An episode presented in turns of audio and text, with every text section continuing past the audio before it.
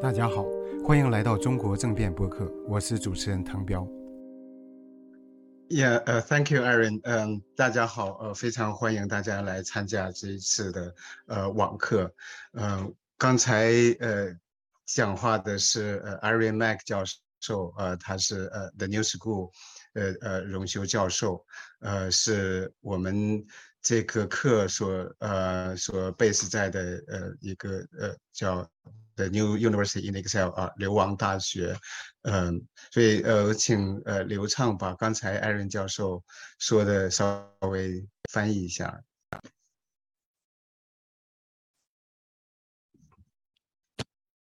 嗯，呃，刚刚 Aaron 教授就是简单的介绍了我们这个呃课程，它所呃寄托的呃基于的这个平台以及呃。我们课程的一些基本的信息，嗯，呃，我们的课程的名字叫做《中国往何处去》，呃，政党、国家与国际政治，呃，国际秩序，嗯，然后一共会有呃呃二十四门课，然后从现在到呃呃到明年。嗯，然后这个课是由呃 New School，呃，也就是纽约社会呃纽约新学院大学所嗯提供的这样的一个平台，然后嗯，非常希望大家能够在这个课堂上呃了解到更多和中国的政治以及民主有关的信息。好，嗯，谢谢刘畅。这门课呢，由呃我和李安友教授呃一起来呃来主讲，我们呃希望能够呃给大家提供呃更多的一些丰富的分析中国政治、社会、法律问题的工具呃和视角。那我想呃。介绍一下李安有教，其实不呃用不着介绍，我想选这门课的人都非常清楚，而且呃能够呃读中文用中文的人，对中国政治社会感兴趣的人，应该没有人不知道。呃，Andy Nathan 李安有教授啊，他是呃哥伦比亚大学的呃教授啊，应该说是研究中国政治的嗯最权威的啊专家之一。嗯，那请呃。连友教授跟大家打个招呼，然后这这门课有什么要讲的？大大家好，呃，我很高兴跟大家见见面，谈讨这个非常全球认为非常重要的问题：中国往何处去？呃，而且能够跟汤彪一起教这门课，我认为是很呃很对我来讲是收获应该很大的一个机会。因为我非常尊重汤彪，汤彪对于中国的情况，呃，了解深入和和客观，呃，所以我我期望能够向他和向呃大家学习很多的新的这个见解。谢谢，谢谢汤彪。好，谢谢李安友教授啊。那呃呃，您非常非常谦虚，我们呃都期待啊。从从您那里学到更多的东西。那我们我简单呃介绍一下这门课的一呃背景。呃，我们之所以开这门课，也是和去年我和连友教授开过的一门英文课程，叫呃中国会不会民主化啊有关系。但是那门课呢，就是呃只有十次，我们探讨了影响中国将来有可能的民主化的一些主要呃因素。那我们在那个基础上呢，呃把它做了一些扩展。我们呃这个要讨论的。呃，这个中文版要讨论的比那个要多得多，要深入得多。嗯，那而且是呃第一次用啊中文啊来讲这样的课，呃，所以我也也有点惶恐，因为我的呃主要的研究领域是呃中国的呃法律、人权、宪法，嗯，那呃也涉及到一些关于中国政治的东西，但是要作为一门课来讲的话，呃，也呃需要大家。来一起来努力啊！我也需要呃很多的这个学习啊，与时俱进。嗯呃，我们希望这门课。呃，能够给大家提供一个呃平台，而且呢，呃，也希望大家通过这门课，呃，相互联络、相互认识啊，能够找到志同志同道合的呃朋友啊。那如果有有任何对这门课的意见和建议，呃，请随时和我们联系。一会儿我会把我们这门课的这个联络邮箱啊发给大家。嗯，那呃。在呃中文世界，呃，其实，在互联网上也有呃很多人在讨论中国的政治，尤其是一些呃时呃时事热点问题啊，像习近平啊，围绕二十大，也有很多人做做呃各种各样的这个评论，呃呃发生一些新闻、一些热点，呃网上也有一些 YouTuber 是做这样的评论，但是呃就我的观察范围。呃而言，呃，绝大多数都是，呃，水平呃并不太高啊。那，呃，我我呃我说就是绝大多数那些比较比较热门的啊，其实呃并没有太高的水平，嗯呃，而且都是紧跟着这个时事。嗯，没有呃，没有专门呃就中国的这个政治社会进行一些呃理论性的呃严肃的探讨啊，有一点学术性的探讨。那嗯，而呃我们呃就希望提供这样一个机会啊，呃给那些愿意深入思考呃中国政治的人啊提供一个平台。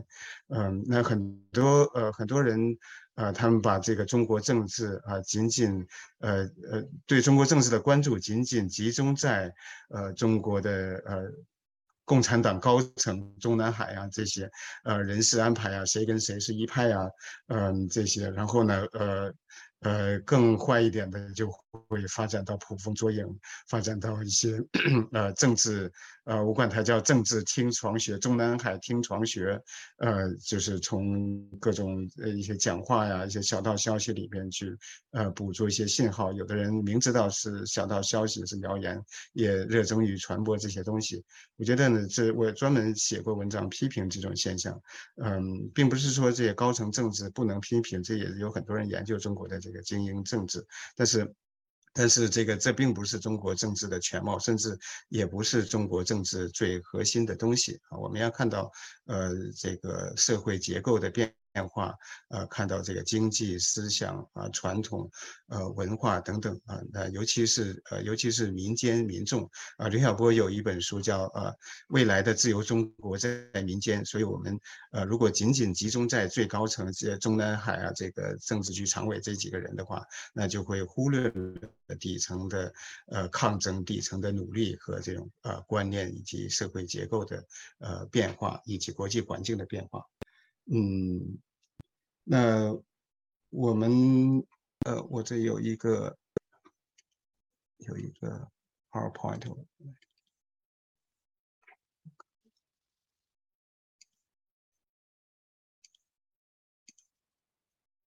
对我们这个课程的名字是呃。中国往何处去？政党、国家与国际秩序。呃，那我呃起这个名字的时候，呃，李安友教授首先就呃提到这个呃杨小凯啊，他有呃一本书，有一篇呃非常有影响的文章，叫就叫《中国向何处去》。嗯，那我们的确是呃到了越来越。越关键的时候，就中国呃作为作为世界上最大的专制国家，它到底要往何处去？这个影响的不仅仅是中国人，呃以及中国中国周边地区，而且影响整个世界秩序。嗯，那我们这门课就是分二十四次，呃，基本上就是我们会先会呃讨论中国共产党的历史，毛泽东、文革，然后呢会进入到呃中共权力的内部。呃，讨论党国体制、中国的这呃中共的权力斗争和权力交接，然后呢，呃，讲这个改革开放以及中国呃经济对政治的影响，然后中国的这个政治合法性和意识形态问题，还有呃中国呃威权它的呃灵活性、适应性和这个。嗯，刚性的问题到底是它是它是那种非常呃僵硬的，还是说呃灵活的有适应的？它是是一个软的集权，还是啊一些软的威权，还是硬的呃威权？那呃，我们会讨论中国的政治思潮和观念光谱。嗯，然后呢，呃，接下来会涉及到中国的呃宪法、人权、呃法律制度、呃司法制度、呃这个国家暴力问题。呃，接下来我们会讨论呃中国的民主运动、呃维权运动，嗯，然后呢，我们会呃讨论西藏、啊台湾、香港、新疆问题，嗯，最后一些课。呃，讨论中国的外交和国际关系啊，西方呃对华政策的变化，呃，然后呢会涉及到中国呃政治转型的一些基本问题。基本上这门课呢，就是呃把中国呃政治、法律、社会一些最基本的问题都会呃涉及到。嗯，那我们其实呃开这样一个网课也有也有很多挑战。嗯，有有很多，比如说有很多人被迫的起早，或者说睡得很晚才能来上这个课。呃，那还有呢，就是我们根据我们去年的经验，呃，有一些选课者他们对这个背景。呃，了解非常有限啊，所以要要要照顾照顾他们这个接收的情况，呃，但也有很多呃选课者，他们是记者、律师啊，还有教授，呃，来选我们呃去年的一门课。呃，那那这也是一个挑战，所以也是呃非常希望能够听到大家的呃反馈。这有一个邮箱，叫 china political at gmail dot com，呃，有有任何问题可以随时跟我们联系，我们尽量呃保证回复啊。但是我们要要看情况会到底会有多少邮件。那我们呃配合这门课呢，还有一个频道，嗯呃。地址在这，很快我们会会往上呃把这个课程的录像以及其他的内容贴到这个嗯地址上，呃也请大家关注。我起了一个名字叫呃中国政变，然后在推特上找人呃做了一个 logo，叫 Debating China。嗯啊这个变当然不是那个那个政变的变，是这个辩论的辩。嗯嗯。我们除了呃除了在呃上这个课之外，呃还会呃进行一些访谈。刚才谈到的这些课程主要内容，我们呃当然会呃会重点的来讨论。呃，但是还有很多其他的问题相关的问题，我们也会找这个资深的学者专家呃进行访谈。比如说中国的人口问题，我们就没有办法在课上详细的讲。呃，我们会呃比如说中。国的这个军事军事问题，呃，环境问题等等，呃，有很多很很多一些呃相关的问题，呃，或者是某一些我们熟悉的学者他们写的重要的书，呃，他们有了一些重要的观点或者理论，我们也会呃找来呃呃访谈，进行一个学术访谈，然后把这个录像会放到这个呃 YouTube 上，我们也。呃，计划在做呃音频啊，我们总总之希望呃以各种方式把这些信息传达出去。如果能够有渠道向墙内的啊，就是国内翻不了墙的人来呃传递这些信息，就。呃，更加重要，所以我们也非常需要有有志愿者，有嗯有呃大家如果有渠道能够把这些信息以各种方式传到国内，传到墙内，那我们也非常感谢，也希望呃有任何想法和我们联系。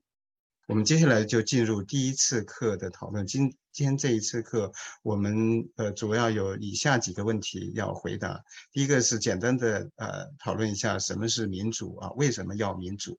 嗯，我们这门课去年的名字叫呃中国会不会民主化？那今年起的这个名字呃当然更大一点，但是我们最核心的关切，我相信也是呃选课者也是呃网上的观众听众。呃，最核心的关切就是中国能不能够民主化，中国要往什么地方去？嗯，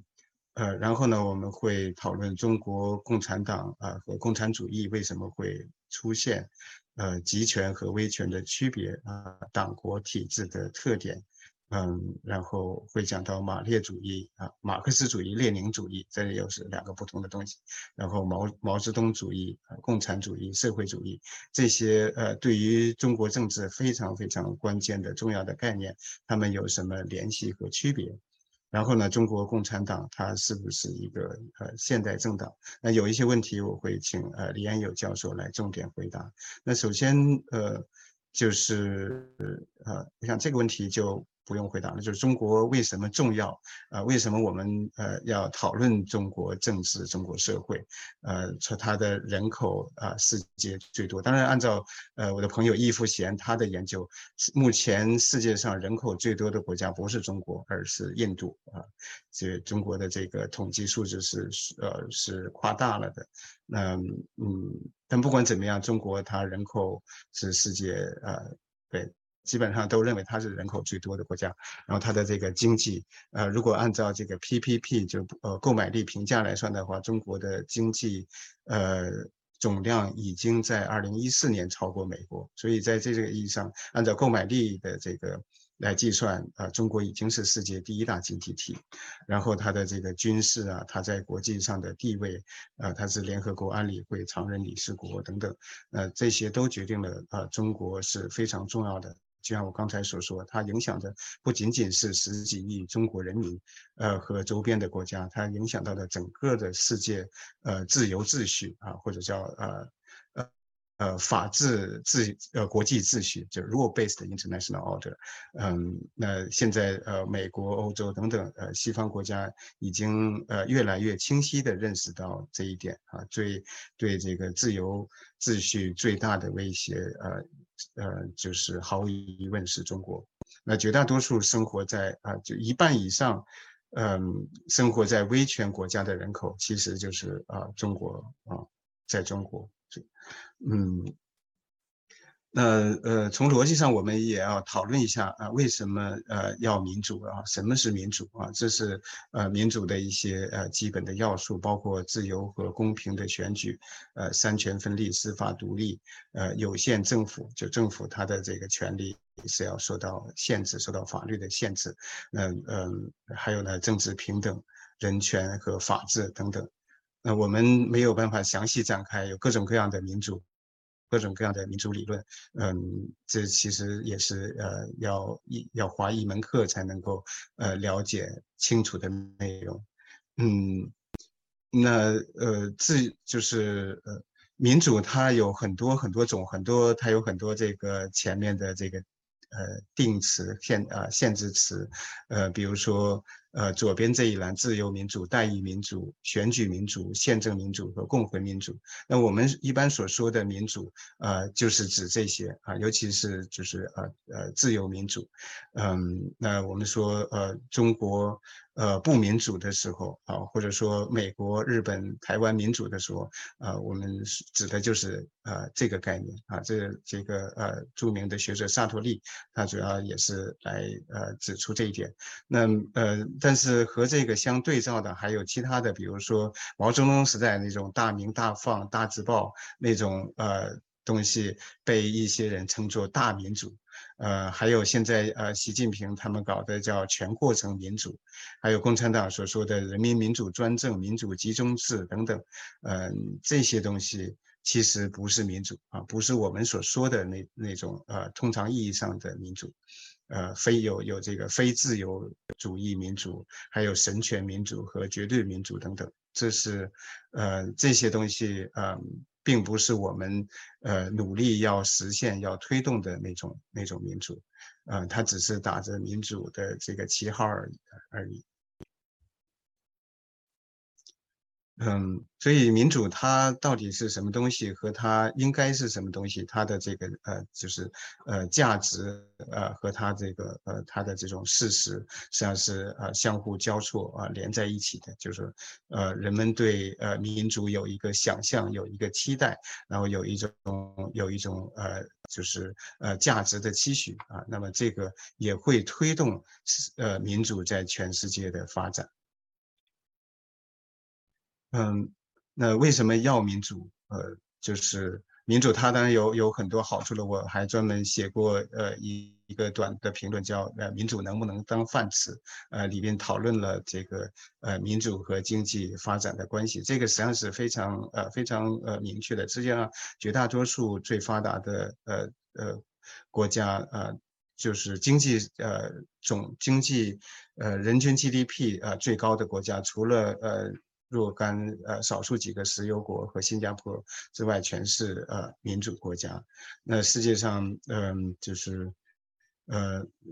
经就是民主国家也都是这个呃经济上呃最呃最发达的国家，而这个专制国家也却呃也基本。上都是呃经济呃非常呃落后的国家，嗯，这种这种呃这个相关性也有很多学者研究。那呃其他的这些都很好理解，它民主促进人权自由呃平等呃能够呃促进这个政治稳定和社会稳定，呃而且呢民主它。呃，有利于世界和平啊！有一种理论叫民主和平论，就是呃，基本上呃，全世界的战争都是在嗯，